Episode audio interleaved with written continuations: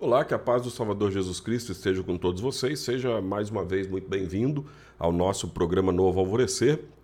E sinta-se à vontade para compartilhar tanto este vídeo, se você estiver vendo pelo YouTube, ou se você estiver ouvindo pelo podcast no, no Spotify, ou mesmo se você estiver vendo este vídeo pelo TikTok Fique à vontade para compartilhar a palavra de Deus com todas as pessoas. Se quiser conversar, pelos comentários aí a gente pode falando sobre a palavra de Deus. Então vamos ao nosso novo alvorecer para hoje.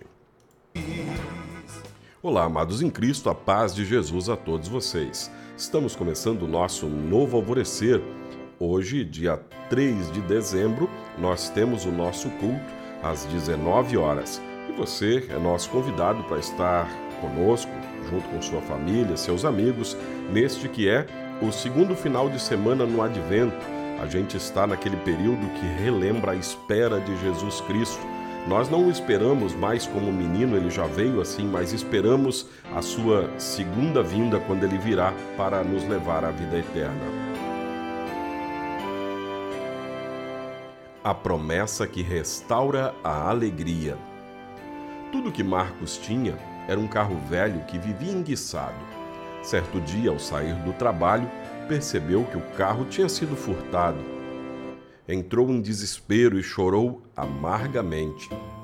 Alguns amigos, tentando consolá-lo, dizendo que o carro já era uma encrenca, mais estragava do que andava.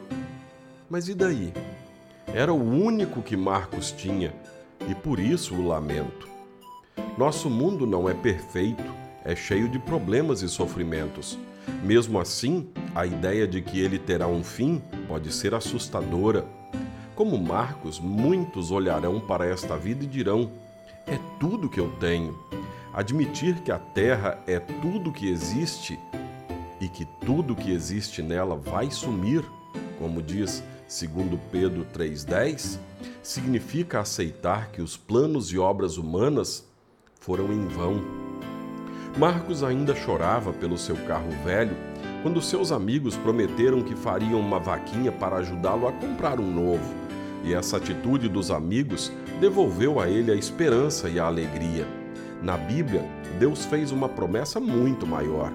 A vinda de Jesus, sua morte e ressurreição abriram as portas para um mundo novo é verdade que o mundo velho, cheio de pecado e maldade, terá um fim. Porém, Deus prometeu e nós estamos esperando um novo céu e uma nova terra, onde tudo será feito de acordo com a vontade dele.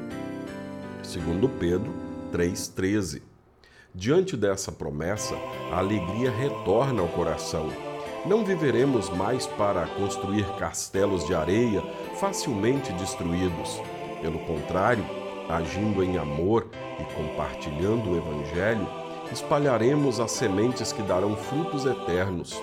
Por isso, ao contemplar os sinais de que este mundo caminha para o fim, esperemos na promessa de Deus.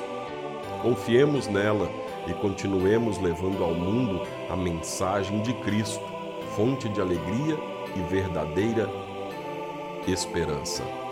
Oremos. Senhor amado, dá-nos o teu Espírito Santo para desejarmos de coração este mundo novo, que prometeste a todos aqueles que creem em Jesus Cristo. Dá-nos também a oportunidade de falar deste mundo novo a muitas outras pessoas, para que muitos outros que ainda não te conhecem ou não vivem na fé possam voltar a ti e ser salvos. Em teu nome, Jesus. Amém.